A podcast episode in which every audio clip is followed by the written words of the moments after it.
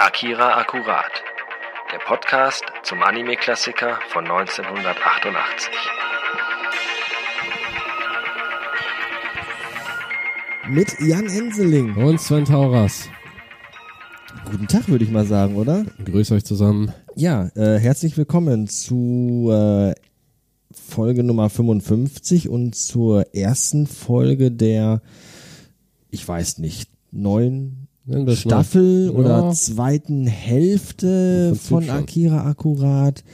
Ähm, auf jeden Fall so ein bisschen äh, ein, ein Neuanfang von Akira Akkurat. Wir haben das in der letzten Folge schon äh, in der Intermissionsfolge ein bisschen besprochen, dass wir ein bisschen die Struktur, den Ablauf ein bisschen ändern wollen und ähm, nichtsdestotrotz aber auf jeden Fall weitermachen wollen. Ja, das auf jeden Fall. Wer mich kennt aus anderen Produktionen eventuell, der weiß, dass natürlich so eine Zäsur bei mir immer auch einhergeht mit einem neuen Design. Wie könnte es anders sein? äh, ich habe schon überlegt, einfach das Podcasten komplett sein zu lassen und mich nur noch darum zu kümmern, irgendwie Logos und, und, und Podcast-Cover und Websites zu basteln. Aber ich mache das ja trotzdem noch ganz gerne. Jedenfalls sieht akira-akkurat.de sehr gut aus. Klickt einfach mal drauf, schaut es euch mal an und ähm, natürlich, wenn ihr schon da seid, freuen wir uns natürlich auch darüber, wenn ihr uns Kommentare zu den einzelnen Episoden schreibt, beziehungsweise wenn ihr uns vielleicht auch bei dem ganzen Kram, den wir machen, unterstützen wollt. Denn natürlich äh, kostet dieser Podcast auch wie so fast jeder andere ein bisschen Geld, nicht euch, aber uns beziehungsweise mir. Ähm, das bleibt natürlich immer und äh, bis auf alle Ewigkeiten hier kostenlos und werbefrei für euch. Aber wenn ihr uns unterstützen wollt, freuen wir uns darüber natürlich. Zumindest könnten wir damit vielleicht ein paar laufende Kosten decken, die hier natürlich bei der ganzen Geschichte entstehen. Beziehungsweise äh, hält uns das auch einfach bei Laune, wenn mal der eine oder andere Euro unten rausfällt und wir uns davon vielleicht, ich weiß nicht, eine neue Küche kaufen oder sowas.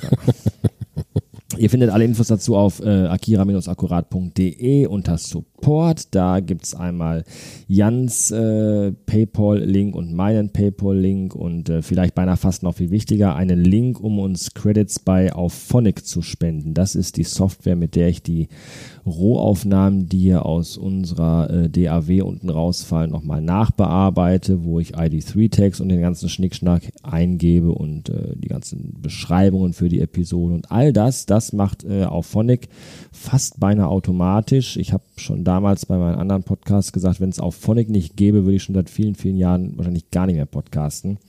Und ähm, ja, da könnt ihr euch auch unterstützen oder könnt ihr uns unterstützen. Ähm, für fünf Euro gibt's da für uns zweieinhalb Stunden äh, auf Phonic Zeit. Das bedeutet, wir können mit fünf Euro zweieinhalb Stunden Podcast einmal komplett ähm, durchbearbeiten lassen von Auphonic. Was äh, ansonsten ich immer quasi aus der eigenen Tasche bezahle. Das kann man dann damit nochmal so ein bisschen, also uns damit ein bisschen unterstützen. Muss aber nicht, freuen wir uns aber drüber. Absolut. So. Hätte man das auch gesagt. Dann ähm, vielleicht nochmal ein Satz und zwar ist äh, Jan darauf gestoßen. Es geht um einen Podcast, der nennt sich Freischnauze. Da sind zwei Herrschaften, die so weiß ich gar nicht, über ganz diversen Kram sprechen. Und äh, in Folge 141 wurden wir erwähnt äh, mit unserem Podcast. Es ging da um das Thema minutenweise Podcasts. Äh, minutenweise Matrix wurde angesprochen, Akira Akkurat wurde angesprochen. Und ähm, erstmal vielen Dank dafür. Und das, das war auch alles okay. Können wir ganz gut mit leben, freuen wir uns drüber. ähm, was ich ganz witzig fand, ist, äh, dass das es eine Kritik gab, die wir schon mal gehört haben, und zwar, dass wir beide uns äh, gegenseitig dauernd ins Wort fallen und unterbrechen. Aber nicht doch. Also ich habe jetzt die letzten viereinhalb Minuten komplett frei sprechen können, ohne dass du irgendwas gesagt hast. Das Von daher, es klappt doch, oder? Bestens. Es, es ist auch so, also passt mal auf, Freunde. Wenn euch das jetzt hier schon nervt, dass wir uns gegenseitig unterbrechen, dann tut uns doch mal den Gefallen und hört euch einfach mal eine Folge Streterbender Streberg an, wo die drei jungen äh, Herrschaften gemeinsam beisammen an Tisch sitzen. Und ähm, dieser Podcast besteht im Grunde nur daraus, dass sich Menschen unterbrechen. Das ist, glaube ich, das Konzept der Sendung eigentlich auch, dass Menschen sich unterbrechen. Ja. Von daher, ähm, wir sind halt auch immer im Redefluss, wir sind dann auch mal so ein bisschen aufgedreht auch und, und jeder will halt auch seinen Teil beitragen dazu. Und dann kommt das schon mal vor. Es gibt andere Podcasts, wo das vielleicht nicht der Fall ist, wo vielleicht ein bisschen ruhiger gesprochen wird, wo man sich Zeit lässt, Ja. Zeit für Bilder lässt. Ja, so. also meine Lebensgefährtin ist gerade ein großer Fan von einem Podcast, der True Crimes, Verbrechen von nebenan. Mhm. Da geht es um verschiedene Mord und alle, alle möglichen äh, Verbrechen dann, die in, ich glaube, wirklich um in Nordrhein-Westfalen geschehen sind. Und das ist wirklich so mehr so eine Art Interview-Stil. Also das ist das tatsächlich der eigentliche Vortragende immer, der stellt die Fälle zusammen, der erzählt es dann. Hier und da ist dann mal noch ein Kommentar von dem Partner oder der Partnerin beim Podcast. Aber das ist tatsächlich größtenteils einfach nur der eine, der dann diese Geschichten sozusagen zum Besten gibt. Und Akira Akkurat ist natürlich eben das nicht. Wir, wir halten hier ja keine Interviews ab. Es geht hier nicht um ein Making-of oder nur um Hintergrundinformationen zum Film, sondern einfach, was uns gerade in dem Augenblick, in der Sekunde, in der Minute jetzt auffällt, Szene für Szene. Und das, da hat jeder seine eigenen Gedanken und darauf hatten wir ja schon letztes Mal gesprochen, dass jeder das anders interpretiert, jeder das anders, anders sieht. Und deswegen sind Unterbrechungen an der Tagesordnung. Ihr solltet mal dabei sein, wenn wir live über irgendwas quatschen tatsächlich. Dann kommt ihr da wahrscheinlich gar nicht mehr raus. Manchmal holen wir uns dann auch zwischendurch. Es ist aber nett, die Erwähnung auf jeden Fall. Ja, die, vielen Dank dafür, auf jeden Fall. Immer, freuen wir uns drüber. Genau, wie im Ähm, Podcast-Universum ist nun mal Word of Mouth, ne? Es ist ja nun mal auch so, ähm, wenn einer von uns beiden zu irgendetwas seine Meinung gerade äußert und dem anderen fällt dazu was ein, dann ist es manchmal echt schwer, das so lange für sich zu behalten, bis der andere mit seinem Geschwafel fertig ist, weil man dann vielleicht das selber schon wieder vergessen hat, was man eigentlich sagen wollte. Und Ja. deswegen äh, ist man dann manchmal wirklich an so einem Punkt, wo man sagt, sorry, aber ich muss dich jetzt unterbrechen, weil Das ist da. halt doch mal kurz die Fresse, ich muss das einfach jetzt mal eben rauslassen. Ja, genau, das ist richtig. Das ist, wie gesagt, es ist ja auch ein dynamisch, es ist eine dynamische Sache. Es geht ja nicht darum, dass wir den Film jetzt tausendmal gesehen haben und immer nur die gleichen Meinungen runterrattern, die wir vielleicht vor zehn Jahren oder vor 15 Jahren hatten, sondern das tatsächlich auch äh, nochmal frisch angucken, nochmal im Detail, nochmal ganz genau. Das ist ein Film, der hat jetzt ähm, mehr als 30 Jahre auf dem Buckel. Da kann viel passieren, da hört man viel von außen, da gibt es eine Menge Sachen, die sich verändern. Man hat zwei Synchros von dem Film gemacht. Da verändern sich die Dinge auch. Da kann auch was vom Inhalt anders sein. Die Szenerie ändert sich natürlich nicht, aber es gibt auch frische Blinkwinkel darauf. Es fällt auch immer jedem was anderes auf. Ja, eben. Das ist auch mal so ein Punkt, ne? Das darf man auch nicht vergessen. ja, wie auch immer. Ähm, wie bereits angekündigt, das Konzept ändert sich ein bisschen. Wir machen das Ganze jetzt nicht mehr minutenweise, sondern wir machen das Ganze einfach so nach Gefühl aus dem Bauch raus. Genau. Ähm, wir besprechen jetzt äh, den Film so weit, wie wir das jetzt gerade für sinnvoll halten, so lange, wie wir Lust haben. Und ähm, ich würde sagen, wir machen einfach heute bis zum Schluss vom Film komplett durch, oder? Ja, de Ja, die definitiv. letzte Stunde Kein schaffen wir Problem. jetzt einfach, die reißen wir so runter. Also- nein, nein, also wir machen das schon detailliert, so ist das nicht, aber halt nicht mehr wirklich minutenweise, denn ähm, minutenweise das zu machen bedeutet eigentlich oder ist zumindest meiner oder unser Anspruch immer gewesen, auch das dann irgendwie so relativ zeitnah zu veröffentlichen. Und zwar im besten Fall so jede Woche eine Folge oder Mhm. am Anfang hatten wir jede Woche zwei Folgen und das ist einfach nicht umsetzbar. Da fehlt uns einfach die Zeit für. Hatten wir in der letzten Folge schon oft genug durchgekaut. Und deswegen sind wir jetzt an dem Punkt, wo wir sagen, wir machen einmal pro Monat eine Episode Machen wir einen schönen Happen. machen wir einen schönen Happen. Die kommt im besten Fall immer am ersten Sonntag des Monats raus. Bitte äh, schickt uns keine Drohbriefe oder Antragspäckchen, wenn das mal äh, vielleicht doch ein Sonntag später wird oder vielleicht auch der Montag nach dem Sonntag. Aber im besten Fall sollte das immer am äh, Sonntag äh, in eurem Podcatcher auftauchen. Das dazu. Ähm, letzter Satz, bevor wir dann irgendwie auch mal gleich mal anfangen wollen, ähm, geht jetzt noch einmal hier an die äh, Location, in der wir gerade sind. Und Oh ja. zwar sind wir ab heute im äh, Podcaststudio NRW zu Gast, das in Oberhausen eine, wie nennt man das denn? Hm?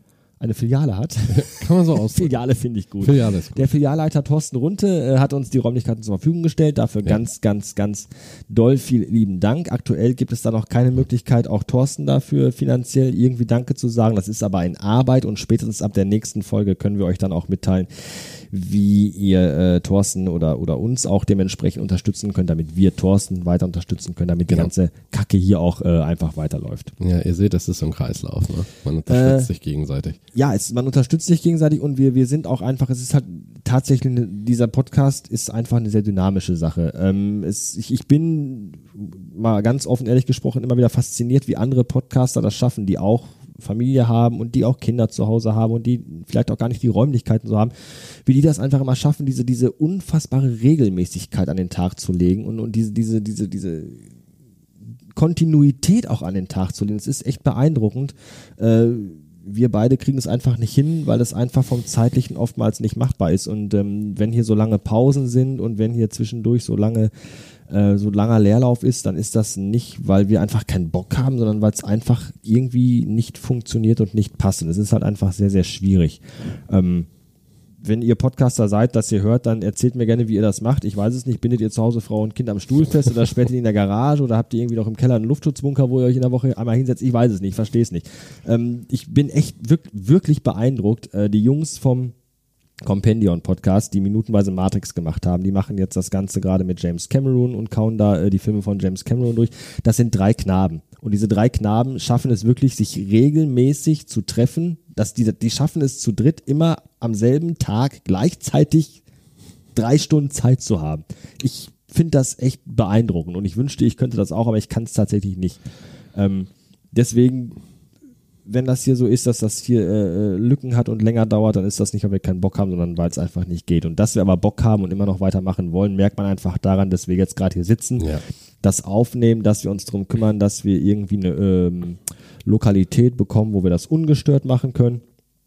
Deswegen sitzen wir jetzt hier. Und äh, wie gesagt, der Dank ganz klar an äh, Thorsten Runte und an das Podcast-Studio NRW, die uns die Räumlichkeiten zur Verfügung gestellt haben. Genau, auch von meiner Seite herzlichen Dank. Ich bin ja jetzt nicht so tief in dieser Podcast-Szene In drin. dieser Post, Post, Post- in dieser, in dieser, Post- äh, äh, Postcard. In dieser Postcast Postcard-Szene. Podcast-Szene. So, meine Fresse, das ist schwierig. Ja. Linguist, ne? Wird spät. Das ist richtig.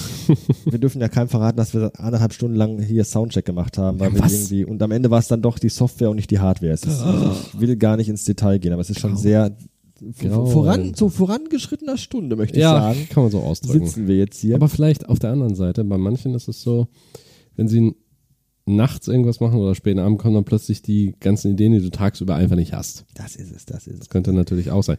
Wenn wir gerade bei Hardware sind, ne, jetzt keine so schweinegeile Überleitung, aber wir sind jetzt, wir fangen jetzt mit dem Happen an, Sollen wir mal anfangen, sagst du? würde ich mal vorschlagen, ja. Wir müssen tatsächlich ein bisschen Recap machen, ne? Ja, stimmt. Also äh, jetzt nicht mit dem, was jetzt gerade aktuell im Bild ist, sondern wirklich mit Mhm. dem, was gleich danach kommt. Weil wir sind jetzt aktuell noch in der Szenerie, in der Kane Kaneda. Da sie ja, Kaneda. Wie hießen die Leute? Das ist so lange her. Kaneda. Kay. Kaneda war der eine und Kay äh, sind ja. Ja. auf ihren Auf dem fliegenden Schlitten noch unterwegs. gefahrenen Mo Schlitten genau geflüchtet. Ja. Und ähm, die Szene war ja auch nach Minute 55 eigentlich, äh, Minute 54, pardon, war die Szene ja eigentlich auch durch. Ja. Und ähm, wir haben damit aufgehört, dass die quasi in diesen, aus diesem Tunnel, in diesen, das ist auch abgefahren, einfach diese, dieser, dieser Screen, den du gerade auf dem großen Bildschirm hast, den habe ich zufällig gerade hier auch, sehe ich gerade. Ähm, dieses Bedienfeld einfach von diesem Moped, ne? Ja. Das ist wieder so, so typisch äh, Science Fiction, einfach irgendwelche blinkenden Quadrate, die nicht beschriftet sind. Blinkende Quadrate und Schalter. kein Mensch weiß, was soll das sein. Irgendein Display und dann noch diese komischen, also die eigentliche Steuerung, die so aussieht wie so ein Sidewinder. Was ich aber schön finde, ist, äh, äh, ja, und auch mit so Kippschaltern halt, ne? finde ich halt auch richtig gut. Hier ist für die Raketen, hier ist für die Laser. Was ich halt schön finde, ist ähm, ähm, die- dieser Effekt, dass die Buttons halt wirklich wirken, als würden sie leuchten. Ja. Den finde ich immer cool gemacht. Ich habe keine Ahnung, wie man das bei einem Trickfilm umsetzt, aber ich finde den halt einfach sehr, sehr cool. Ich hatte das mal gesehen vor Jahren in den 90ern.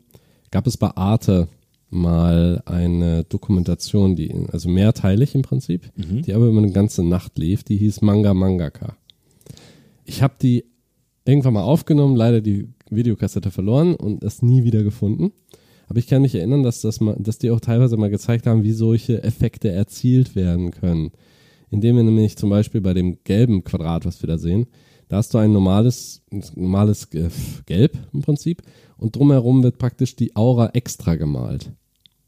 Also so eine Art, dass es äh, ein bisschen schwächer ist und dass es dann aussieht, als würde es glühen.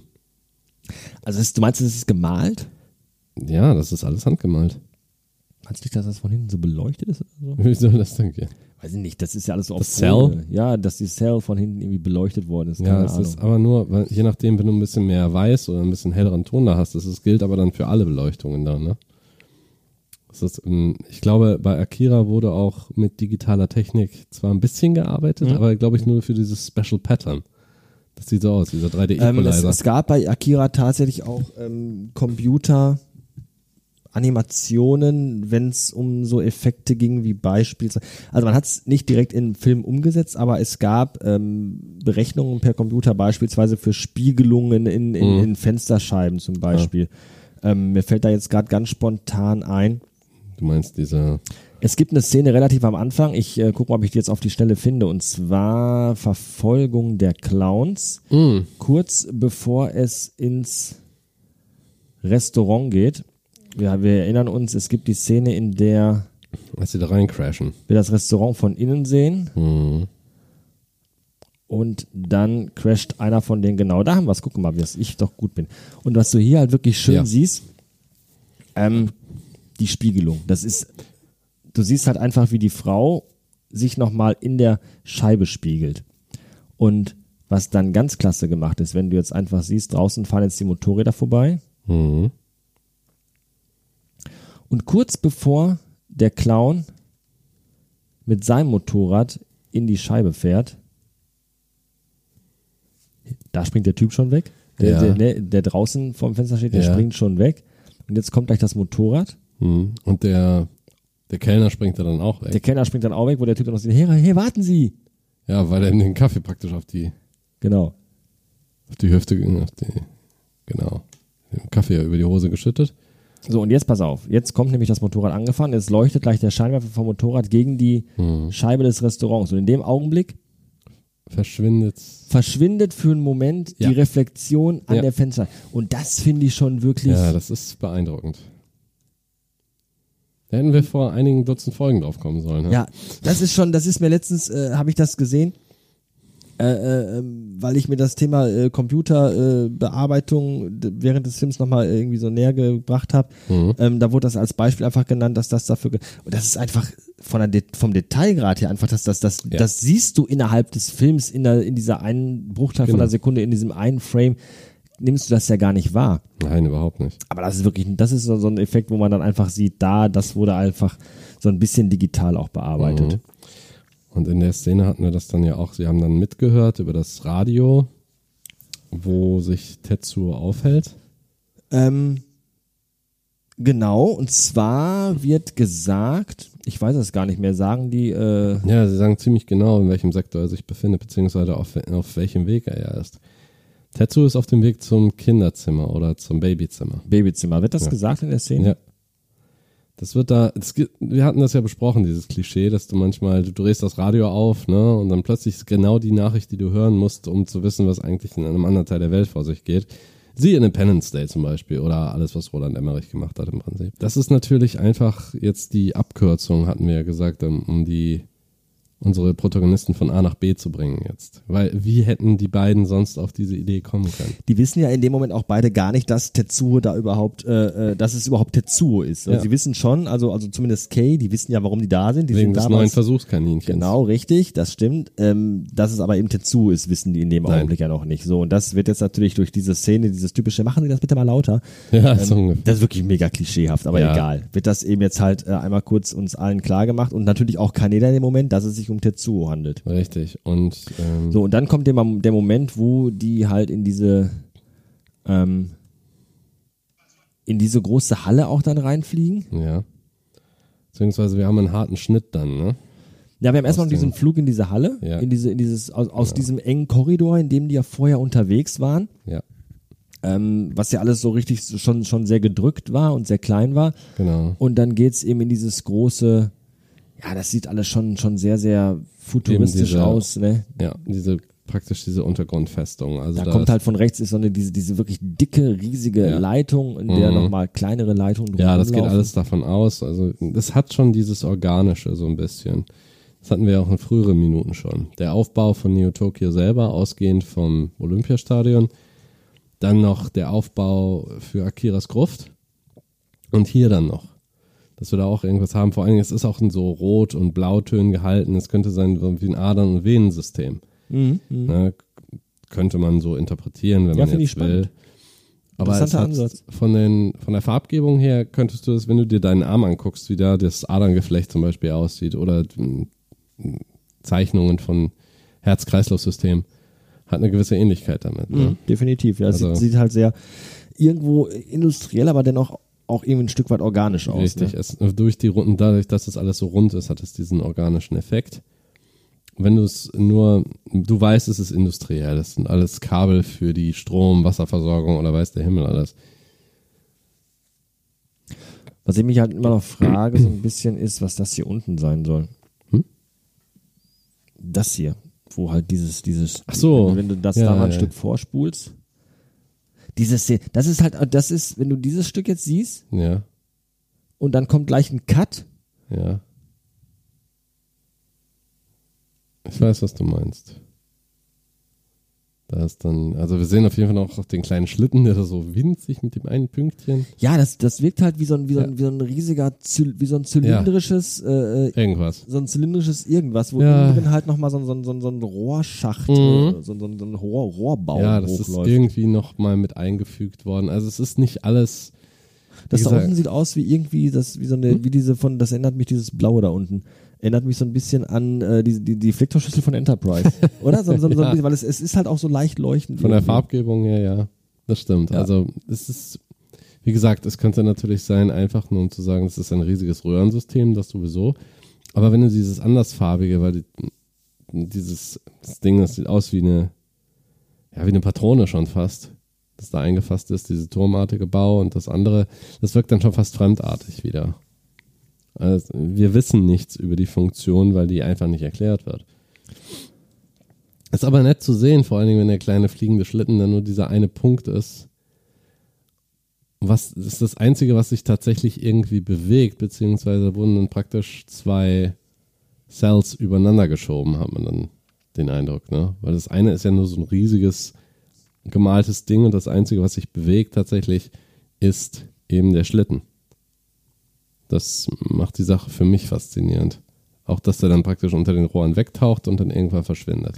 Genau, und dann, dann, dann haben wir so ein, so ein, so ein Fade to Black. Genau. Das ist auch so ein Effekt, der eigentlich immer so in Film aktuell gar nicht mehr so genutzt wird, Ja. aber früher halt sehr viel benutzt worden ist und der ja auch so ein bisschen so dieses so Das ist ein weicherer ein Übergang. weicher Übergang. Wir gehen jetzt mal langsam aus der Szene raus Ja. und ähm, Dann rein ins Grün. und dann ganz hart Mhm. Auch grelles Licht, ganz grün, sehr pragmatisch das Ganze. Genau, also jetzt, jetzt wirklich vollkommen, voll- vollkommen anders. Also es war gerade sehr düster und, und, und sehr, sehr so, so, wie sagt man, so, so, ja, halt unterirdisch so ein bisschen und dieses so, dieses so äh, im Maintenance-Bereich. Ja, ja, Und jetzt sind wir halt wieder oben in diesem Korridor. genau. Wir befinden uns im Bereich B8W, nehme ich mal an. Wir haben diesen grünen Korridor und wieder mal die Army, also die Armee. Also wir sehen erstmal am Anfang, um nochmal ein Stück weit vorzugehen, ähm, diesen Korridor von schräg unten nach oben an die Decke gefilmt. Genau, mit Absicht. Ähm, genau, mit Absicht, weil wir sehen dann, wie so ein Projektil Ja, mit einem schönen langen, ein Gasgeschoss im Prinzip. genau, Ja. äh, äh, mit so einem schönen langen Schweif Mhm. quasi an die Decke geschossen wird, Und über Bande. über Bande gespielt. Genau, die spielen schön über Bande. weil Das es ist auch, Auch, pass auf, jetzt Ja. mach mal, mach mal äh, zwei, drei Frames weiter. Du siehst halt dann Ja. auch, ähm, wie dann, wenn der einschlägt und dann Genau. später, wie halt dann auch Reste Mhm. äh, von der Decke abbröseln. Da, genau. das, also das, diese Detailverliebtheit, ne? Deshalb auch dieser Blick von. für einen Animationsfilm beeindruckend. ja, ja, auf jeden Fall. Aber das ist es ja auch. Auch die Wolke und so weiter, die Gaswolke, die und das Ding.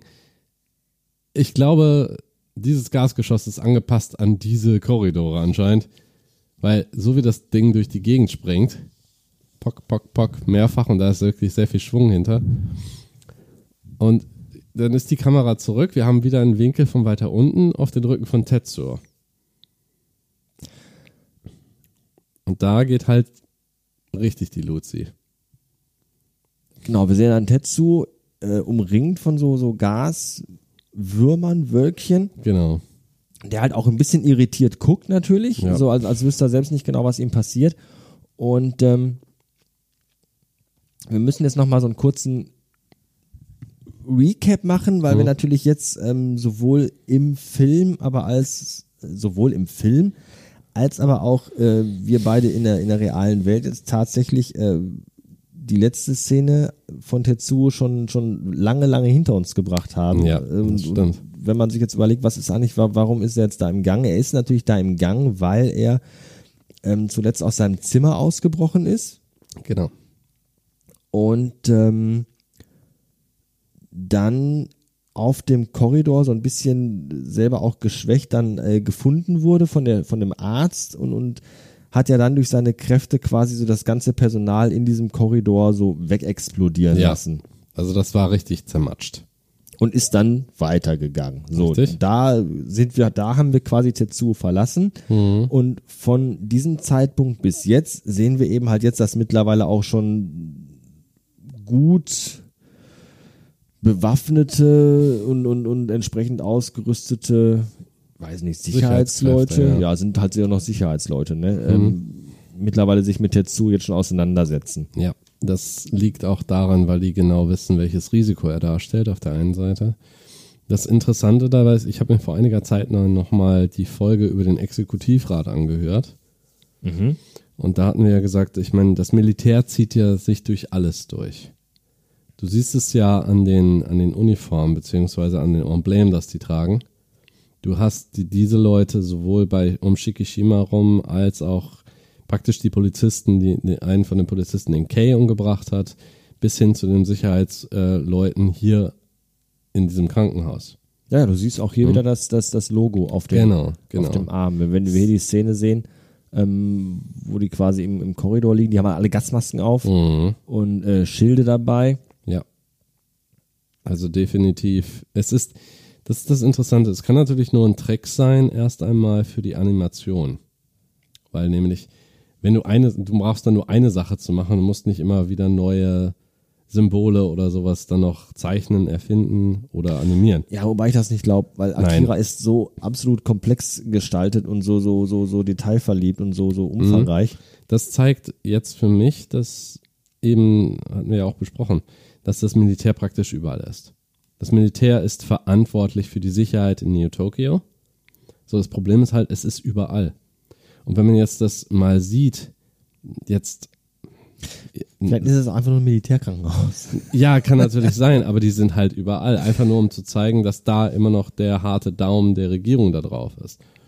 Und wenn du das mal mit aktuellen Ereignissen jetzt vergleichst, drüben in den USA zum Beispiel, ähm, da merkt man auch, die Militarisierung von der Polizei bringt eigentlich nur den entgegengesetzten Effekt. Es sorgt nicht für mehr Sicherheit, es sorgt nur für mehr Mehr Aufruhr. Un Aufruhr Ja, ja, und ja. Sicherheit in der Bevölkerung.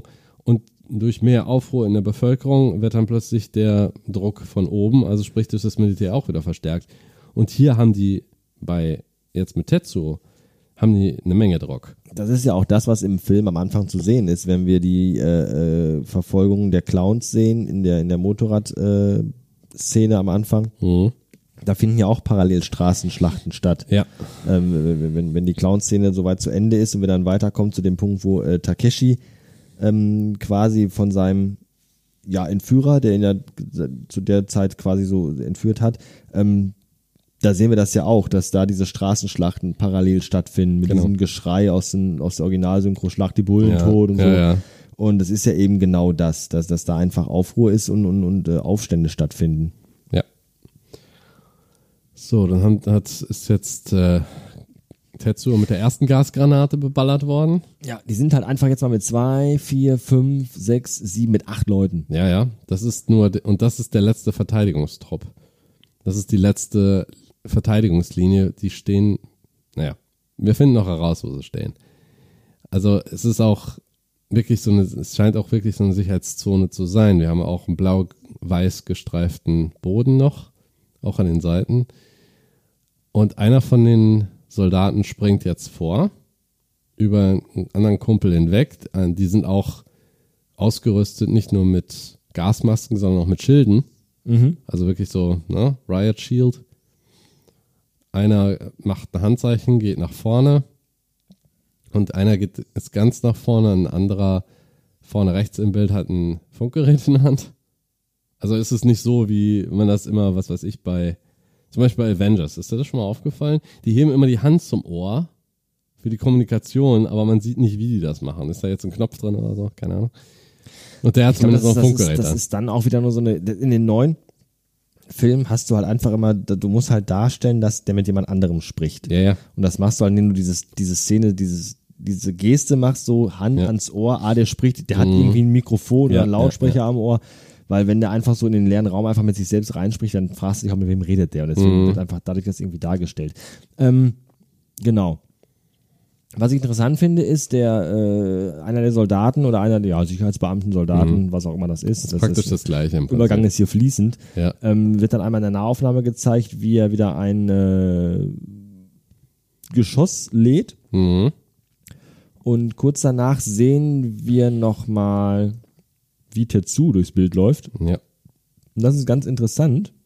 Das ist mir vorher gar nicht aufgefallen, dass er da den Fuß äh, bandagiert hat, mit Mhm. dem er vorher, als er noch im Zimmer war, Auf das Glas getreten ist. genau, aufs Glas getreten ist. Ja.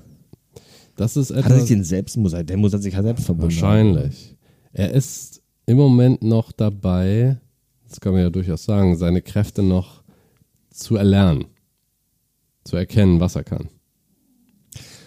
Ja, er ist, er ist sich halt, glaube ich, immer noch selber noch nicht so wirklich, wirklich Nee. bewusst. Und, und wenn man dann ein Stückchen weitermacht, genau diese Szene, wenn du ihn dann jetzt siehst, Mhm.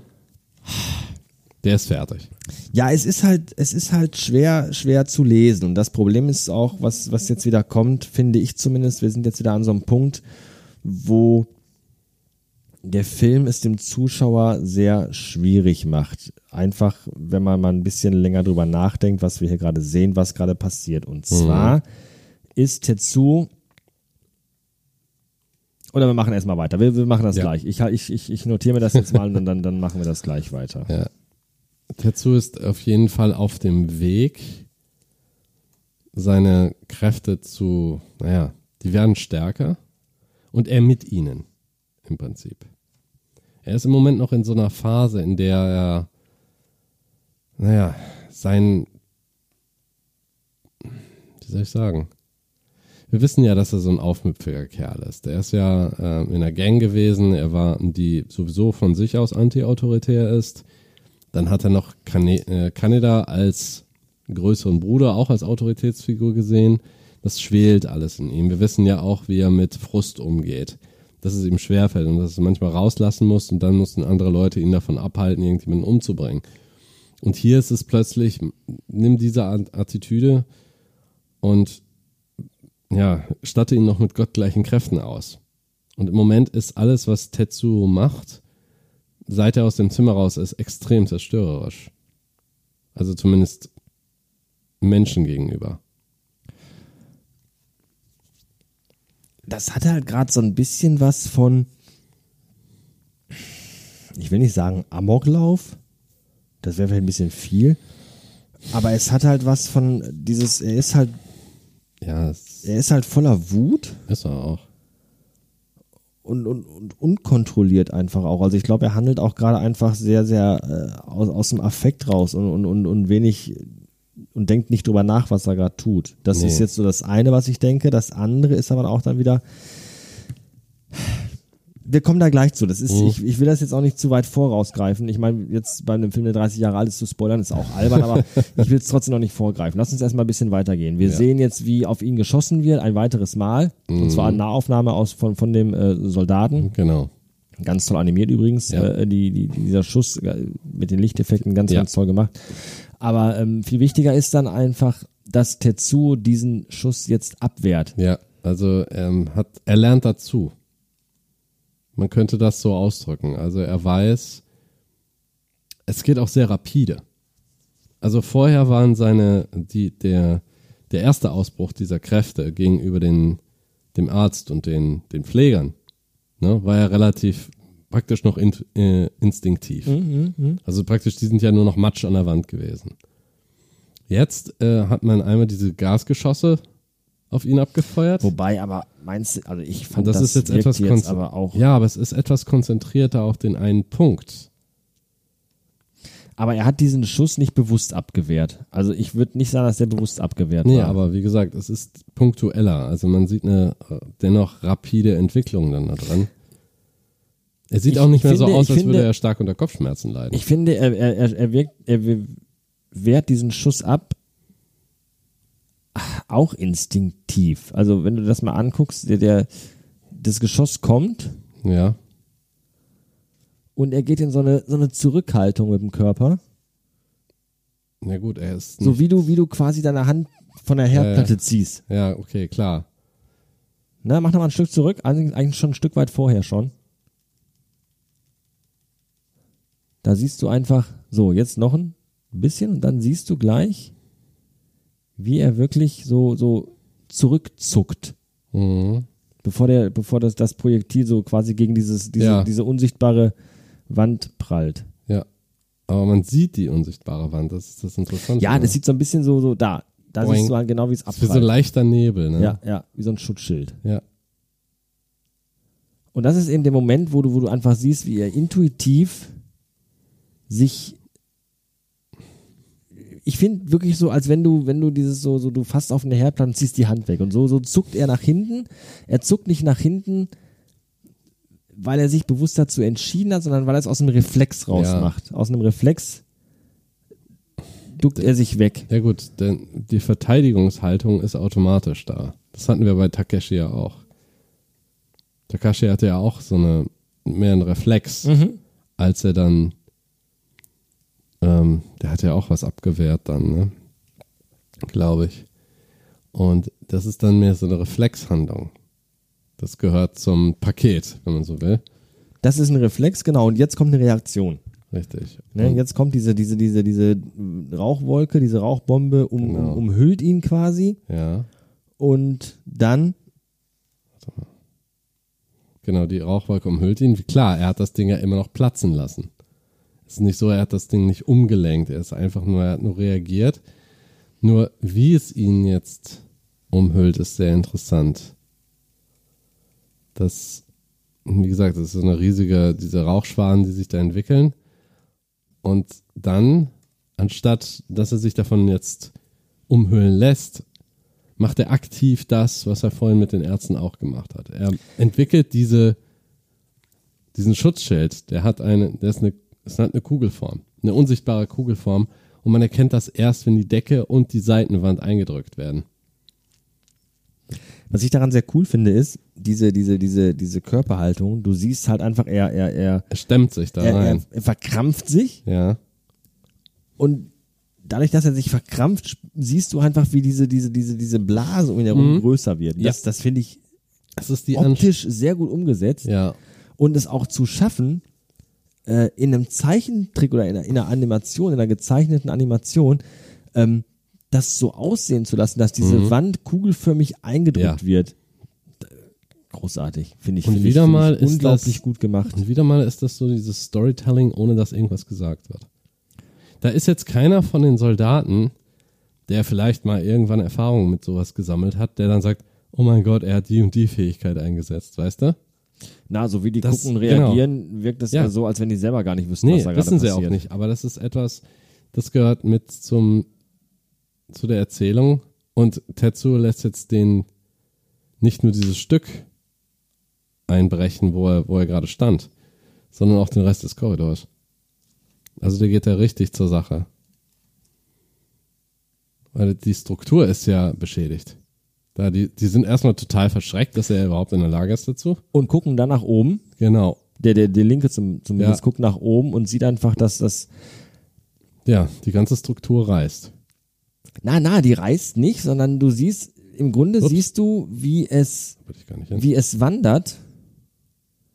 Er drückt diese Kugel, Ja. drückt er quasi in, in, in den Korridor und dann siehst du, wie es wandert, nicht als Kugelform, sondern so, so Mhm. in, Ja, in, in Linien rüber. richtig.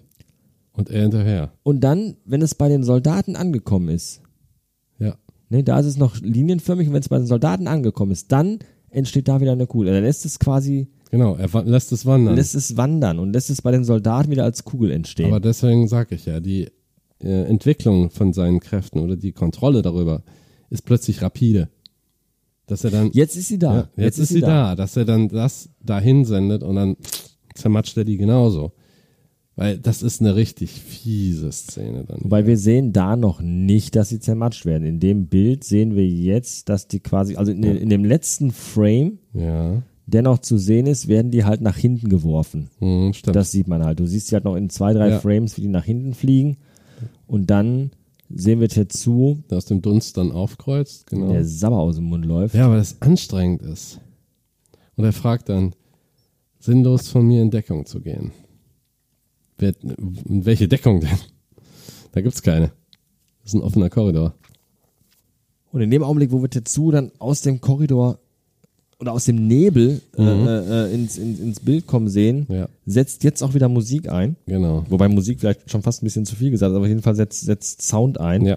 Und zwar haben wir jetzt diesen, diesen, diesen, diesen choralen äh, Gesang aus der Hälfte, aus der, so aus der, aus der, aus der Mitte des Stücks Tetsuo. Ja. ähm, das namensgebende Stück für halt äh, die Figur. Und ähm, das Lied fängt eigentlich auch mit diesen, mit diesen ähm, Instrumenten an, die wir am Anfang äh, beim ersten Stück Kaneda auch schon hören im Soundtrack. Ja.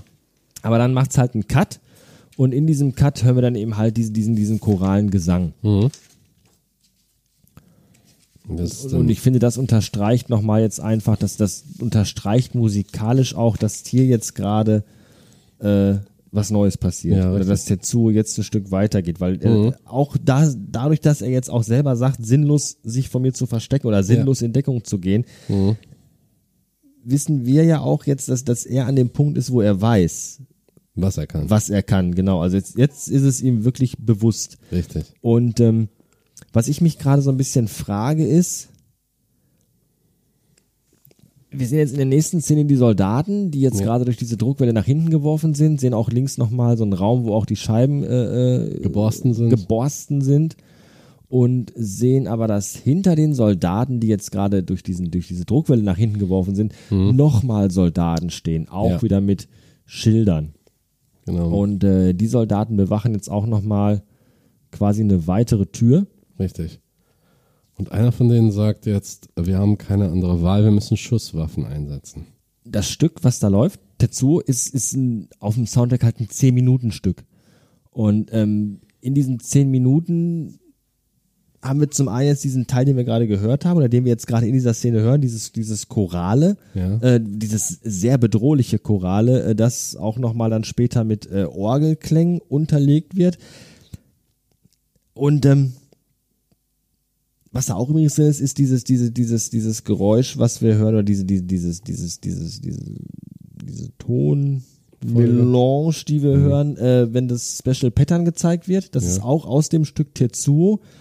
Und ähm, was ich aber ganz interessant finde, ist, in dem Augenblick, wo Tetsuo aus dem Nebel kommt und wir diesen Choral hören und wir dieses, diese, diese Orgel, dieses Orgelgeräusch hören, diese, diese Orgelmusik, das wirkt halt schon sehr religiös irgendwo. So, so ein bisschen so, so, so, er hat halt jetzt seine Kraft entdeckt, seine, Mhm. seine, seine Macht entdeckt, ist quasi so mehr oder weniger auferstanden irgendwie. Ja. Und das wird jetzt unterlegt mit so einer religiösen, religiös angehauchten Musik, choraler Gesang, Orgel. Das, das, das hat ja einen Grund. Das ist ja nicht einfach so aus, so grundlos gewählt. Und, und wir werden Nee, vielleicht bestimmt später das nochmal ein bisschen vertiefen können. Aber hier ist schon mal, hier deutet sich das, finde ich, auf jeden Fall schon mal an Auf jeden dass Fall. hier vielleicht eine, eine, eine Übermacht entsteht. Und das, das finde ich ganz interessant, dass das gerade hier, weil bei Akira wird, wird Musik wirklich spärlich eingesetzt. Ja. Und, und, und wenn sie eingesetzt wird, dann wirklich auch sehr gezielt und mit dem, mit dem, mit dem, mit dem, mit dem, mit dem Hintergrund und mit dem, mit dem, mit der, mit dem, mit der Ambition, dass es auch was bedeuten soll. Dass die Absolut. Musik nicht nur da ist, äh, einfach um zu dudeln, sondern da ist wirklich, das gehört mit zur Handlung Ja. möchte man schon fast sagen. Ja, natürlich, weil das ist Teil der Filmsprache eigentlich. Glaubst du, damals, als der Weiße Hai rauskam, der wäre nur auch nur halb so erschreckend gewesen ohne den Soundtrack? Ich meine, das ist jetzt sehr ikonisch, ne? Es gibt natürlich klar ganz ikonische Dinge, richtig. Ähm, aber es, es, es ist. wie soll ich sagen, das Geräusch, was, was beim Weißen Hai, diese, diese, dieses, Ja. dieses Musikstück, was dann erscheint, das, das ist ja heute einfach so, das ist der Weiße Hai, das weißt Ja. du heute. Ähm, aber dieses Instrument, was dabei benutzt wird, ist ja ein Streicher, glaube ich, ne? Hm, kann sein.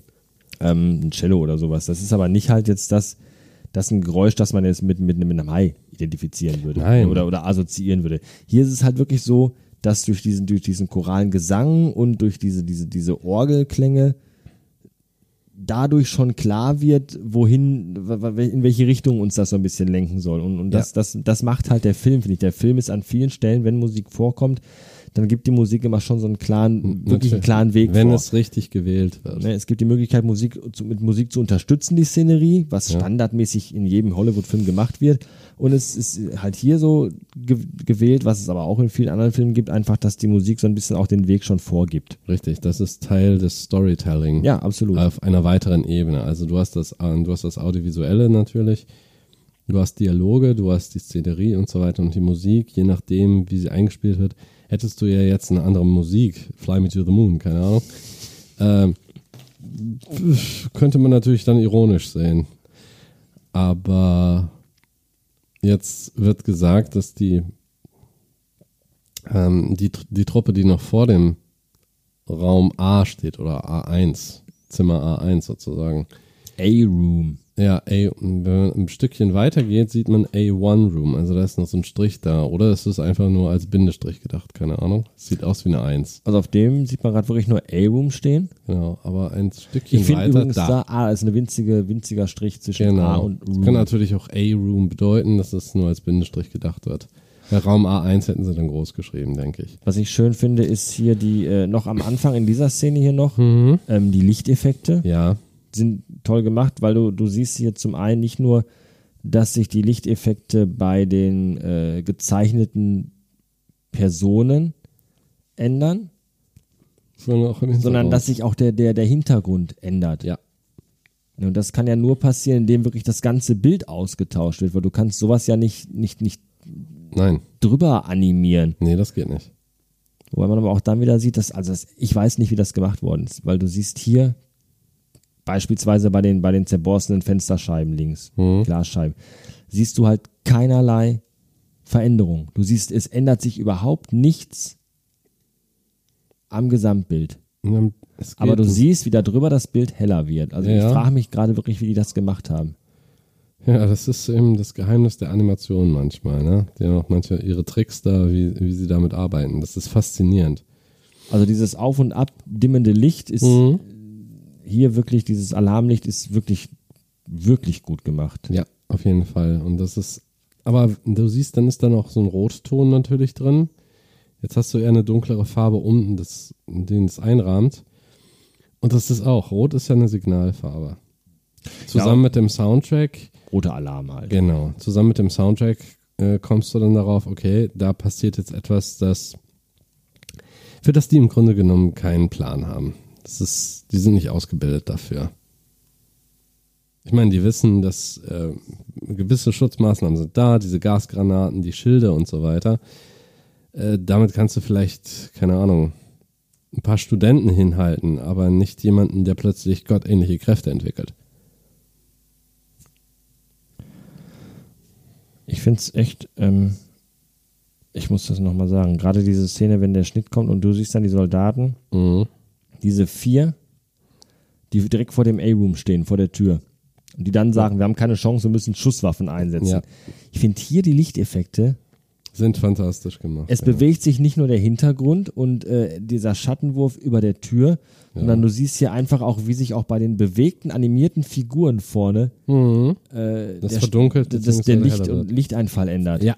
Also absolut, wirklich, für, eine, für einen Animationsfilm finde ich das total großartig. Richtig. wirklich to ganz toll gemacht. Und auch bei der Nahaufnahme von der Tür hast du das dann auch. Richtig. Dass da dieser Alarm, das ist natürlich ein bisschen heller vor der Tür, aber du siehst die Streifen auch, wie die sich verändern. Wie die dunkler und wieder heller werden. Das ist absolut faszinierend. Was ich mich jetzt frage, und jetzt kommen wir zu dem, was ich vorhin schon gesagt habe, dass wir darauf nochmal zurückkommen müssen, ist das folgende. A-Room Ja. oder A1 Room oder Mhm. was auch immer. Das klingt Ja. jetzt wirklich nach, nach dem Raum, der wichtige Raum. Richtig. Jetzt haben wir zuletzt Tetsuo gesehen, als er aus seinem Zimmer ausgebrochen ist. Mhm. Und jetzt sehen wir Tetsuo auf dem Weg zu Raum A. Ja. Die Frage, die ich jetzt einfach habe, die ja nicht gezeigt wird, woher hat Tetsuo die Intention, jetzt dahin zu gehen? Die, Ja. gibt, die wird halt nicht gezeigt. Wir Mm. wissen es einfach nicht. Nein, es ist, er weiß, wo er hin will. Anscheinend. Es ist wohl so, dass es den irgendwie anzieht. Er hatte ja Kontakt. Es stehen ja nicht umsonst jetzt zwölf Mann Nein, vor diesem Raum. weil die ja nicht. irgendwie anscheinend schon wissen müssen, dass er dahin will. Ich meine, gut, der, äh, die kleine Katastrophe mit den Ärzten und den Pflegern, die hat wahrscheinlich die Jungs dann auf den Plan gerufen, würde ich mal sagen. Und das ist ja auch über das Kommunikationssystem weitergegeben worden, dass Tetsuo aus seinem Raum ausgebrochen ist. Das weiß man ja. Ja, aber die Frage ist halt, was, was halt da wirklich offen bleibt, ist, Das warum? ist der jetzt bewusst dahin gelaufen? Oder ist er einfach nur sein Korridor? Ja. Den, in dem Korridor, in dem er war, ist er den einfach entlang gelaufen? Mhm. Das, das wissen wir halt nicht. Nee, das kann man nicht wissen, weil der Komplex, wir wissen, von außen haben wir den Komplex ja schon mal gesehen, der ist ja riesig. Der Korridor sieht halt schon so aus, so ähnlich aus, wie Ja, der, in genau. dem Tetsuo vorher war. Richtig. Ja, wir haben diese, diese, diese grünen, grünen Wände, leicht abgeschrägt, äh, viereckiges helles Neonlicht oben Mhm. in die Decke eingelassen. Ja. Und im Grunde genau so sah ja auch der Korridor aus, in dem Tetsuo vorher unterwegs war. Richtig. Und ja, es ist schwer Weil da diese Abrundungen in den Ecken nicht waren. Ja, das ist schon, das sieht schon anders aus. Es ist schwer zu erklären, wo, wo er jetzt diese Info her hat, dass er ausgerechnet in den Raum Ja, das geht. ist nicht schwer zu erklären, das wird einfach nicht gesagt. Also Ja. Wir müssen ganz klar, hier weiß man einfach nicht, warum. Mhm. Also das, das ist gerade so ein Punkt, wo, wo diese Schwäche halt ist, die ich Mhm. mein, die ich, oder auf die ich hinaus wollte. Die Schwäche des Films zum Manga, weil das haben wir auch schon mal besprochen gehabt, irgendwie in Folge 47, 48, 49, dass einfach der Film so zur Hälfte ein bisschen weird wird und Ja. ein bisschen schwierig wird und auch ein bisschen gestaucht wirkt. Ne? Wir haben in den ersten 30, 40 Minuten äh, sehr ausführlich alles äh, erklärt bekommen, äh, haben die Charaktere kennengelernt, haben das, die Umgebung kennengelernt und das ganze Setting kennengelernt. Und jetzt passiert tatsächlich so in den letzten seit zwei, drei Minuten und jetzt vor allem auch in, in diesem Moment hier passiert jetzt gerade was, wo wir gar nicht wirklich als Zuschauer dabei sind, zu erfahren, warum passiert das jetzt? Was passiert da jetzt eigentlich gerade? Und, und warum ist er jetzt auf dem Weg in diesen Raum? Woher weiß er, dass er dahin will? Tja, Das fehlt, also diese Info fehlt die, einfach gerade mal. Stimmt, die Info fehlt. Ähm, das ist auch. Jetzt sehen wir den Raum von innen, wo er wohl rein will. Wir wissen, dass er die anderen jetzt erledigt hat, definitiv. Was ich ganz toll finde, ist, wie innen gibt es so eine Schalltafel. Mhm. Das ist die Innenansicht. Und wie die dann von außen, also von, da plötzlich das schmort das Ding durch. Also es ist, Genau, es schmort erst die Schalltafel durch ja, genau, und dann öffnet sich die Tür. richtig. Also in, auch da wieder hast du wieder diese Lichtreflexe, das Ding dampft und Vor allem die Tür öffnet sich und die Luft strömt quasi so in den Raum Ja. rein, als wenn der Raum quasi luftleer wäre. Ja. Ne, Es, es wird so die Luft eingesaugt, ja, der, der oder, Dampf. Ja, so wie so ein Vakuum oder praktisch hermetisch verschlossen. Ja. Und da haben wir diesen wirklich ernsten Blick von Tetsuo, als er den Raum betritt. Vor allem, wir haben in den letzten vorher gesehen, die Tür von außen und vier Soldaten oder fünf Mhm. davor stehen. ja. Schnitt, Innenaufnahme, Tetsuo kommt rein. Das Genau. heißt, wir wissen, er ist an den Soldaten vorbeigekommen, wir wissen aber anscheinend noch nicht wie. Ja. Obwohl wir es raten können, eigentlich. Naja, wir gehen mal ganz stark davon aus, dass er sie wahrscheinlich nicht überredet hat, einfach wegzugehen. nee, okay, das dann- sieht man nämlich in der nächsten Szene. Da vermischen sich die Körper mit dem, mit dem Boden. Genau, also hier sehen wir dann nochmal in der, in der, in der, wir sehen dann, wie Tetsuo in den Raum reingeht, jetzt wieder von außen gefilmt und die Kamera fährt dann zurück und wir sehen dann die restlichen Soldaten liegen auch in diesem ja, eingedrückten Boden. Hm, genauso zermatscht, aber es, die Farbübergänge sind interessant. Das ist alles in einem Rot gehalten, ne? aber manchmal ein bisschen heller, manchmal ein bisschen dunkler. Die Schilde sind zerbeult, äh, alles blutig, aber wie immer, wie bei den anderen, wie bei den Aufständen auch, was wir auch beim Exekutivrat gesagt haben, alles irgendwie gesichtslos. du hast kein Mitleid mit denen. Genauso wenig wie Tetsuo. Man sieht auch tatsächlich nur ein einziges, also noch nicht mal ein Gesicht, weil er hat dann natürlich eine Gasmaske auf. Genau. Aber ähm, Ist der Einzige, der nach oben schaut. praktisch. genau, die anderen siehst du alle nur von hinten. Ja, ne? ja, ja, ja. Die sind, ähm, also wie auch immer Tetsuo das angestellt hat, die stehen nicht mehr auf. Die Frage ist, ist das bewusst gewählt worden, dass man die nur von hinten sieht, oder ist das einfach einfach so gemalt worden? Einfach so, komm, mal mal einfach bitte Ja. fünf tote Soldaten. Ich denke mal, ähm, es hat, da steckt eine gewisse Absicht hinter natürlich. Einfach nur um zu zeigen, jetzt, dass Tetsuo kommt rein und was auffällt, ist, er schwitzt nicht mehr.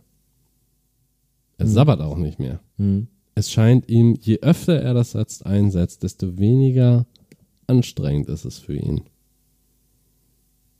Vor allem, er macht es ja jetzt auch schon wirklich bewusst. Also er öffnet eine Tür. Ja, genau. Ja, also er wehrt sich gegen, gegen Geschosse, er drückt Genau. den Boden ein und, und, und Genau. zerquetscht Soldaten und öffnet Ja. jetzt einfach mal eine Tür. Also das ist der eins zu eins der Ausdruck der Rebellion gegen diese unterdrückende Autorität, wenn man nur die Macht hat.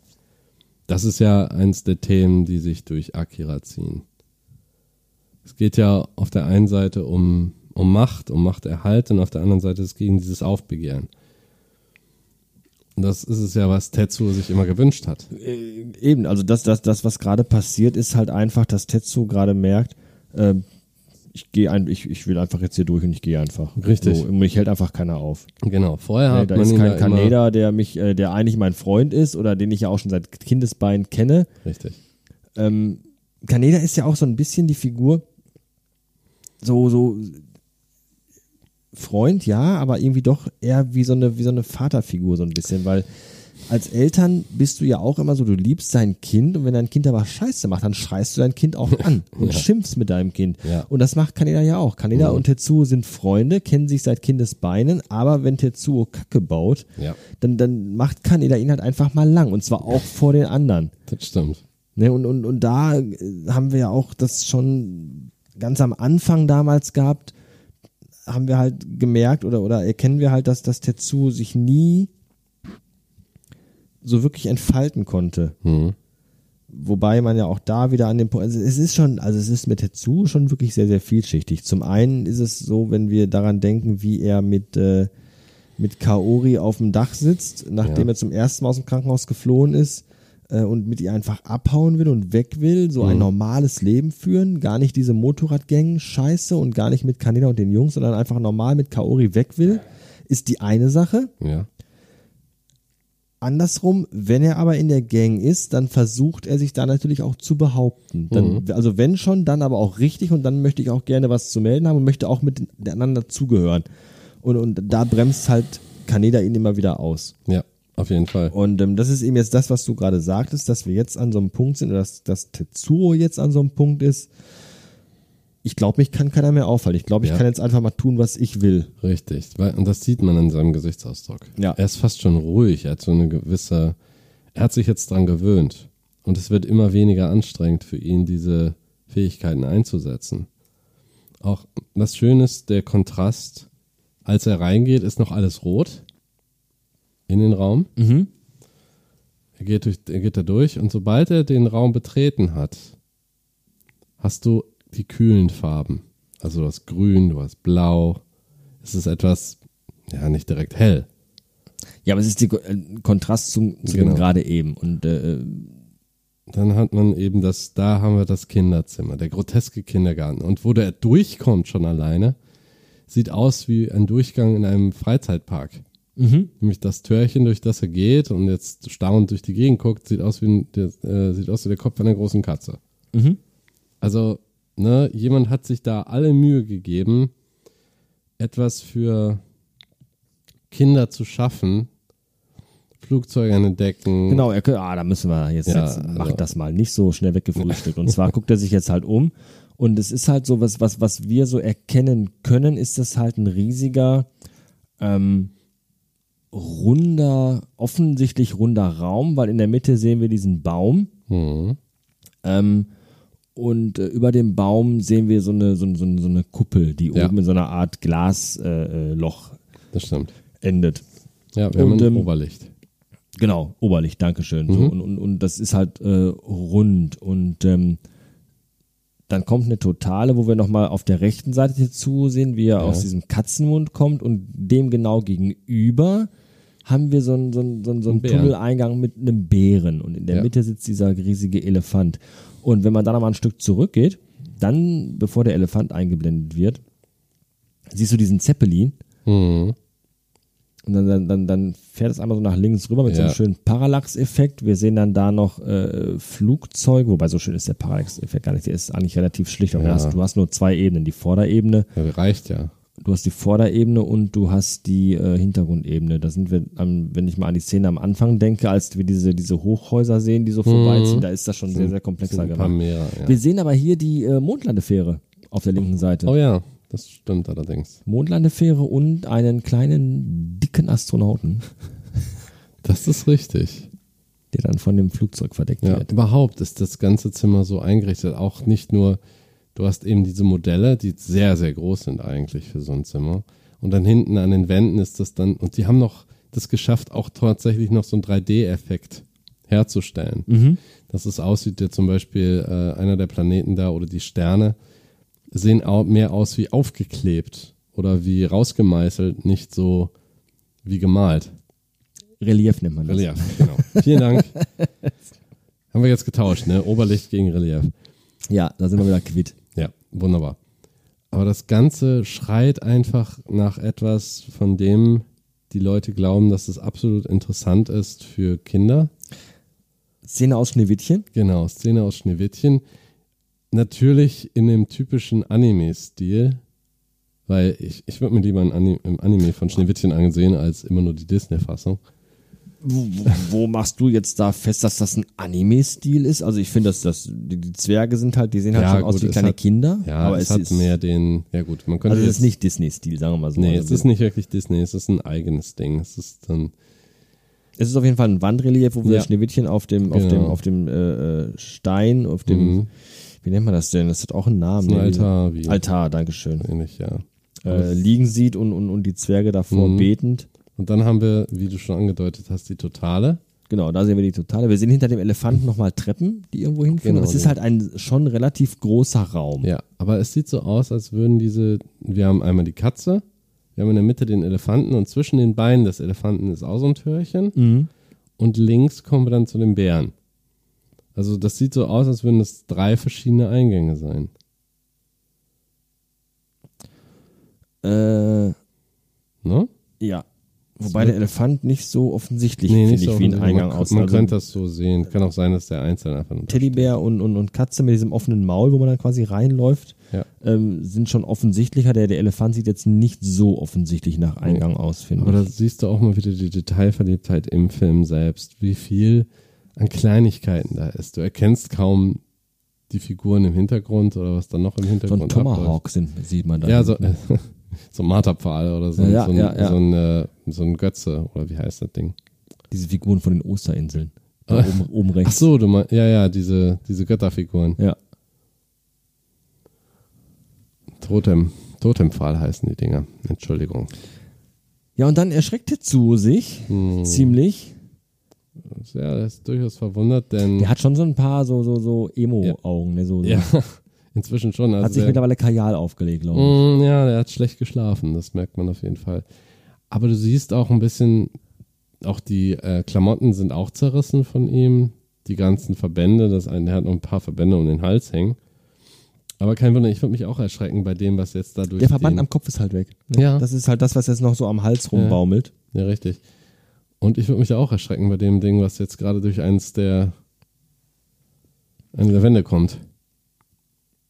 Ja, es ist unser guter alter Freund, der Horror-Teddybär. Ja, wir erinnern uns an die Polyphonie in Milch, aber hier sieht er noch mehr nach ähm, Horror aus. noch Horror aus. Aber wie gesagt, weil er schon halb auseinandergefallen ist, der besteht ja aus Einzelteilen. Mhm.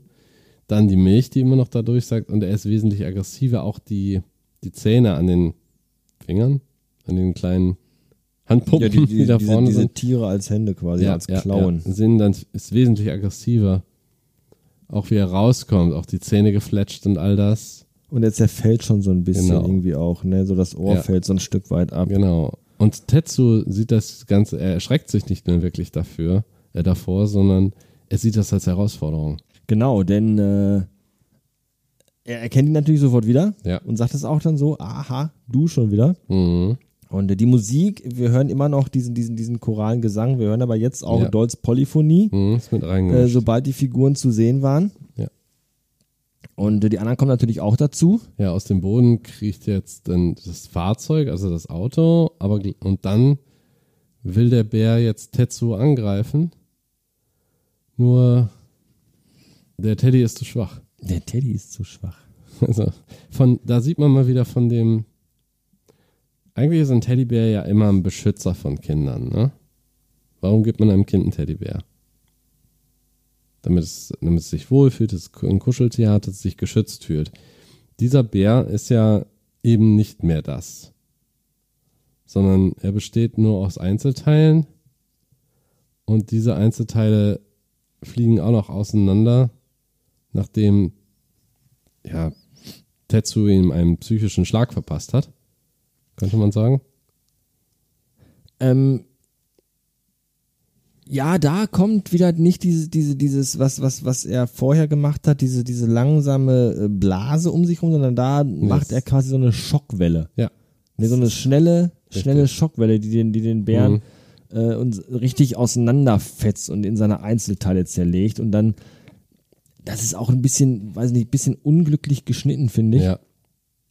weil du siehst halt äh, den Bären in einer schnellen Bewegung Mhm. auseinanderfliegen, immer noch in diesen braunen Einzelteilen und dann kommt Ja. ein Schnitt und dann siehst du sofort, wie Takeshi mit einzelnen bunten Spielzeugen Gegen die Wand äh, geschleudert. gegen die wird. Wand geschleudert wird, ja. Auch eine schöne Szenerie da an der Wand. Also ein Teich mit Schwänen, Bäume daneben, eine kleine Straße, die zu einer Brücke führt.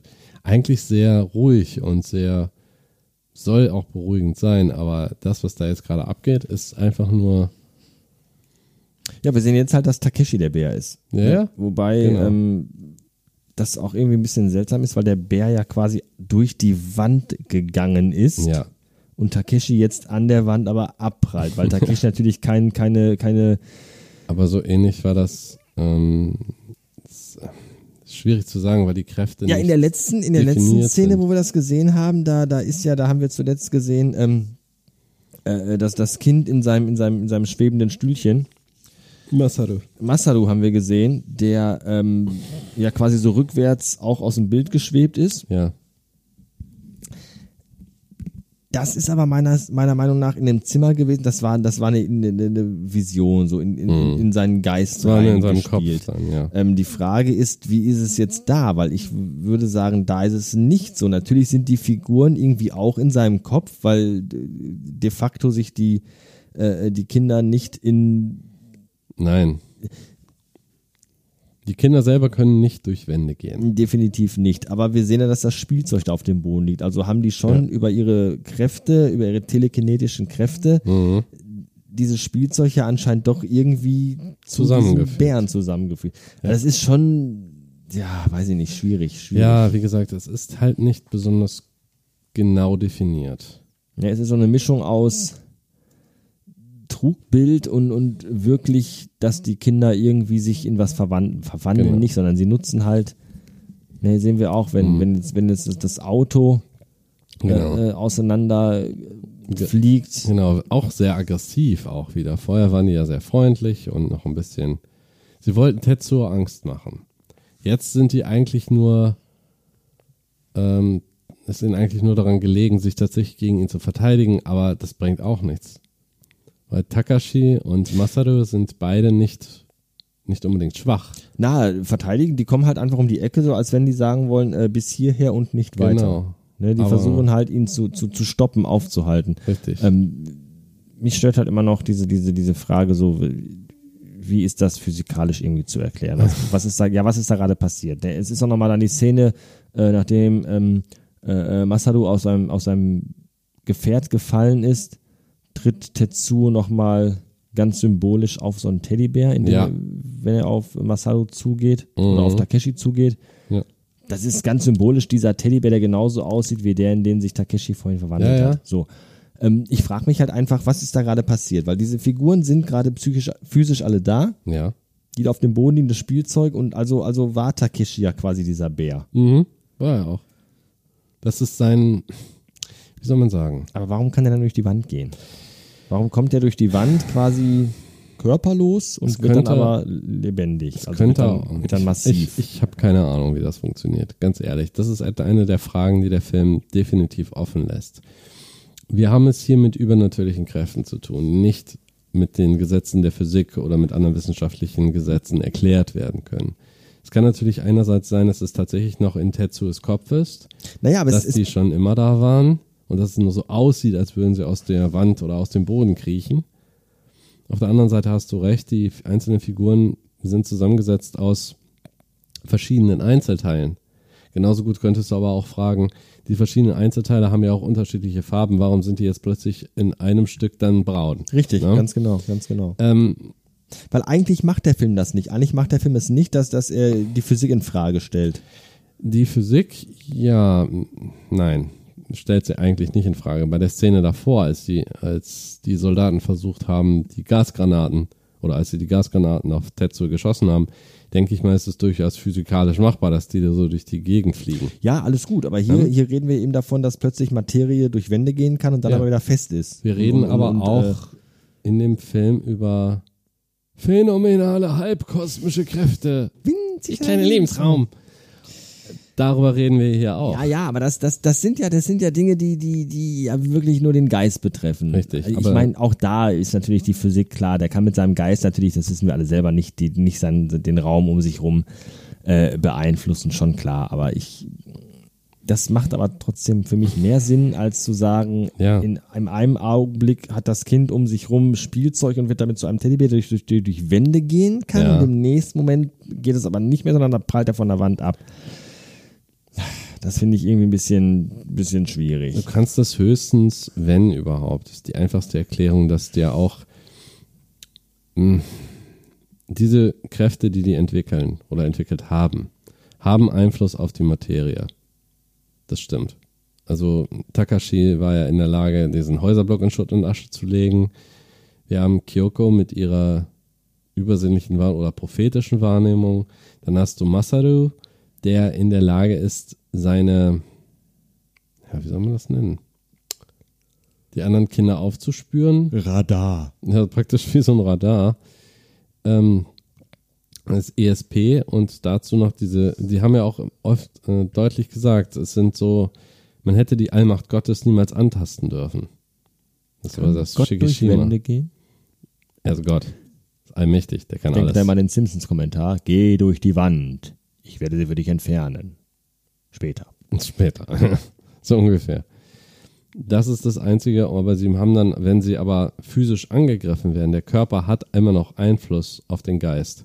Wenn sie physisch angegriffen werden, dann unter, unterbricht ihre Konzentration und sie sind nicht immer in der Lage, diese Form beizubehalten. Das ist ja das Einzige, was ich mir vorstellen könnte, aber dafür ist, es gibt es häufig in der Fiktion. Gerade bei solchen Sachen, die sich mit Psi-Phänomenen beschäftigen. Okay, also machen wir den Punkt so. Wir sagen einfach ja. Diese Kinder, die Spielzeug um sich herum zu riesigen Figuren formen, die können durch Wände gehen, aber nur wenn sie sich ganz doll konzentrieren. Genau, Und wenn sie das nicht tun, richtig. kann Tetsu sie an die Wand werfen. Genau. Und Tetsu ist jetzt immer noch Warte auf dem Weg kurz. zu. Will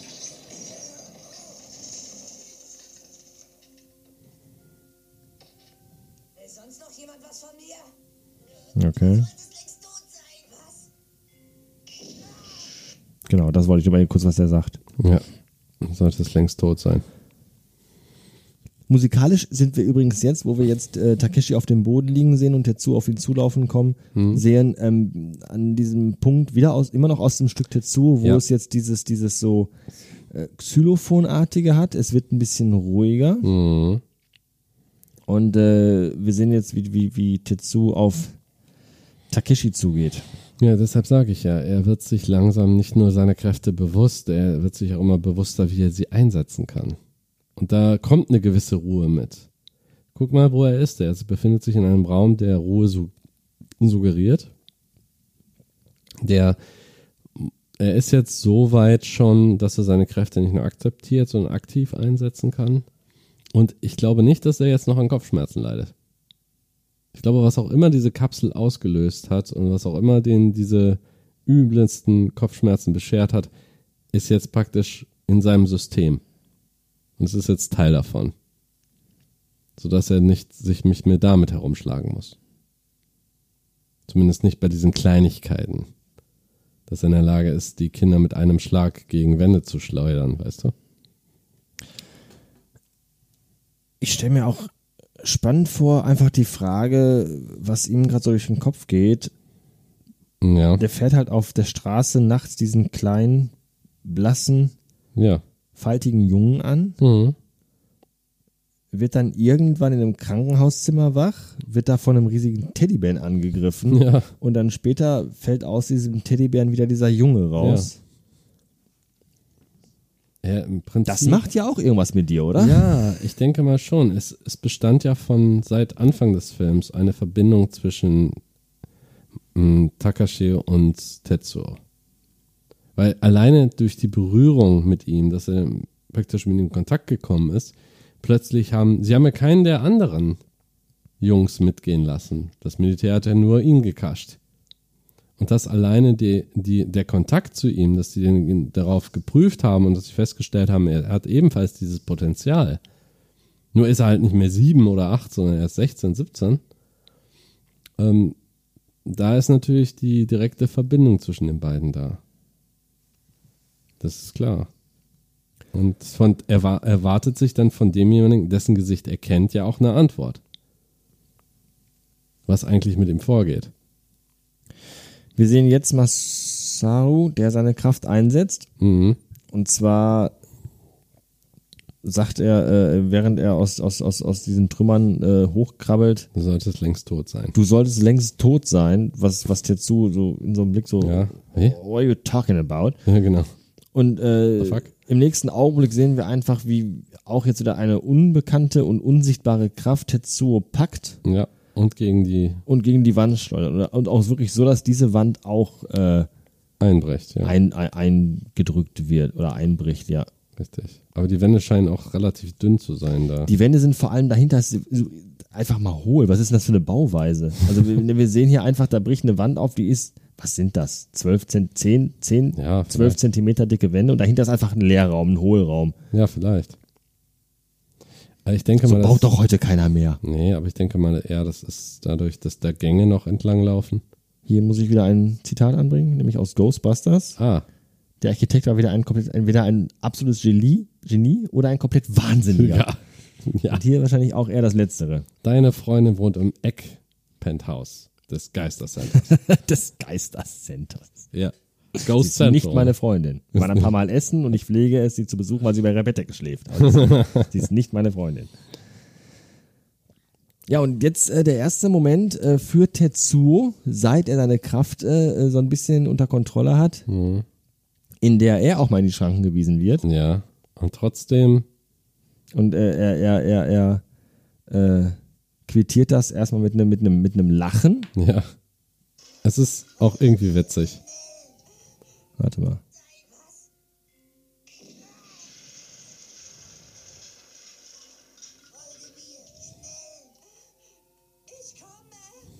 Nee, doch nicht. Kommt gar kein Lachen, oder? Gleich. Auf jeden Fall. Es kommt. Doch, doch. Er lacht schon drüber. Er findet es irgendwie ulkig.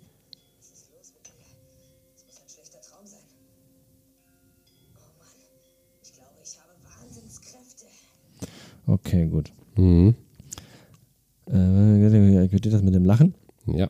Kurz vorher äh, äh, sind äh, Masaru und Takashi. Masaru und Takeshi geflohen. Ja, was geflohen? Aber haben auf jeden Fall irgendwie den Rückzug angetreten, sag ich Ja. mal.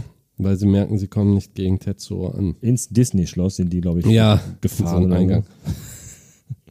I'm sorry, Mario, but your princess is in another castle. Das wird es wahrscheinlich sein. Ja. Kommt ja auch aus Japan. Vielleicht äh, Hommage. eine Hommage. Ja. Er, er fragt erst zunächst, ob das nicht vielleicht doch ein schlechter Traum ist. Weil er, Ich finde halt witzig, dass er in dem Moment bevor er aus den Trümmern selber jetzt, äh, er hängt halt in dieser Leichtbauweise Wand drin. Und bevor er daraus aufsteht, lacht er halt erst so, so, so abwertendes äh, Lachen. Ja. Und dann fragt er eben halt genau, ob das ein schlechter Traum ist, in dem Ja. er ist. Richtig. Genau. Und dann feststellt, hm, er kann doch ein bisschen mehr. Ähm, ja, er ist jetzt äh, sich, glaube ich, gerade eben wirklich auch wieder so bewusst geworden, was er kann, denn er sagt sich dann selber, ich glaube, ich habe Wahnsinnskräfte. Ja. Und wir wissen einfach immer, dass das der Moment ist, Mhm. wo es schlecht wird. Wenn man selber, Ja. in dem Augenblick, wo, wo, wo die Figur, der, der Antagonist sich selbst bewusst wird, Was er kann. was er alles kann, Ja. dann wird richtig schlimm. Dann wird's ganz übel, weil er nämlich dann erst recht auf diesen Pfad der Zerstörung gehen wird. Das Schloss, durch das äh, äh, Takeshi und Masaru laufen, dieses Schlosstor, war vorher aber noch nicht Nee. irgendwie Noch nicht da. zu sehen. Ne? Also Könnte sein, dass man sozusagen die Kamera dort in dieser Perspektive war. Das mag eventuell sein. Danach, nachdem jetzt Tetsuo aufgestanden ist und festgestellt hat, was er alles kann, Was er alles kann. ja, haben wir wieder einen Szenenwechsel im dunklen Tunnel. Ja, und ich würde sagen, da machen wir auch äh, Ja, ein Cut für heute, glaube ich. denke ich mir auch. Weil jetzt ist ein ziemlich guter Übergang. Es wird danach wahrscheinlich noch ein bisschen chaotischer. Aber man, man merkt so langsam, hier laufen jetzt die Fäden zusammen. Die einzelnen Figuren. Wir haben jetzt Tetsuo mit den, mit den beiden Kindern. Also wir werden auf jeden Fall, kommen wir jetzt an den Punkt, wo wir einfach sehen, Kay und Kaneda wissen, wo Tetsuo ist. Sie sind im selben Gebäude, wahrscheinlich 180 Stockwerke weiter unten, aber im selben Gebäude. Ja, Und äh, Tetsuo ist jetzt bei den Kids. ja, Und wir werden auch später sehen, dass auch noch andere Hauptfiguren auch dann dazu stoßen und alle zusammen eine ausgelassene Party feiern. sehr ausgelassen. Sehr ausgelassen. Und auch das eine oder andere dabei vielleicht zu Bruch gehen könnte. Ja. Nein, aber du hast recht. Also, ähm, das arbeitet jetzt gerade so ein bisschen darauf hin, dass jetzt wieder die, die Figuren, die zuletzt getrennt waren, wieder dann doch ein Stück weit zusammenkommen. Genau. Das ist richtig. Jetzt inzwischen, weil wir sind ja schon gut bei der Hälfte des Films. Da muss dann, der Weltenbau ist jetzt durch. Das hatten wir ungefähr im ersten Drittel. Und jetzt so langsam aber sicher in, kann man ersehen, in welche Richtung es sich entwickelt. Ja, und das Problem ist, was man, was man schon sagen kann, der Film wird jetzt tatsächlich ein bisschen verworrener und auch, muss man leider sagen, ein bisschen, ich will nicht sagen schwächer, Nein. Aber halt verworrener und, und, und das, das, das, was am Anfang wirklich gut aufgebaut worden ist, verliert jetzt leider so ein bisschen aufgrund dieser, dieser, dieser Straffung, die einfach gerade in der Mitte des Films passiert, äh, verliert jetzt, finde ich, so ein bisschen an Wirkung. Es, es wird jetzt ein bisschen sehr viel, sehr schnell. Es passiert jetzt sehr viel, sehr schnell. Ja, es wird ein bisschen sehr viel, sehr schnell jetzt erzählt und gezeigt und das, das, das tut dem Film, der, der, der, dem, dem, dem, dem, dem Ablauf und dem, dem, Pacing des Films gerade leider nicht gut, muss Ja. man sagen. Aber da sind wir jetzt noch nicht. nee, noch nicht. Wir, wir, wir haben jetzt äh, gesehen einfach, dass der Zu jetzt sich seiner Kraft bewusst ist. Mhm. Und man kann sich vorstellen, kennst du diesen Spruch aus Men in Black? Welchen genau? Stellen Sie sich vor, wie eine übergroße Schabe mit, mit übergroßer Kraft und einem riesigen Minderwertigkeitskomplex durch Manhattan flitzt. Halten Sie das für witzig? Ich kenne nur den Spruch aus, aus Men in Black. Wir sind hier, weil sie die Besten der Besten der Besten suchen. Sir, Sir. Mit Auszeichnung. Ja.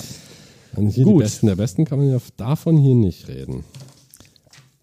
Machen wir heute Schluss. Genau. würde ich sagen. Ähm, wenn ihr zu dieser Episode oder zu den besprochenen Minuten und Szenen, die wir gerade gesehen und mit euch besprochen haben oder die wir unter uns besprochen haben oder die überhaupt jemand mit irgendwem besprochen hat, äh, auch eine Meinung habt, dann dürft ihr die gerne in die Kommentare schreiben zu Akira Akkurat Folge 55. Jawohl.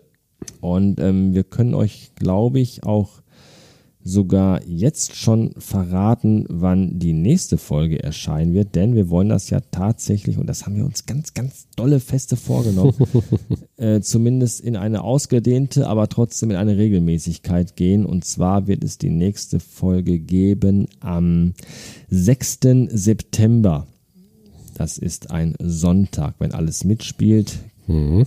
bekommt ihr da die nächste Folge Akira akkurat. Und ähm, ich würde sagen, für heute sagen wir Dankeschön fürs Ja. Zuhören. Bleibt uns gewogen. Bleibt uns gewogen. Bis zum nächsten Mal. Ciao. Ciao.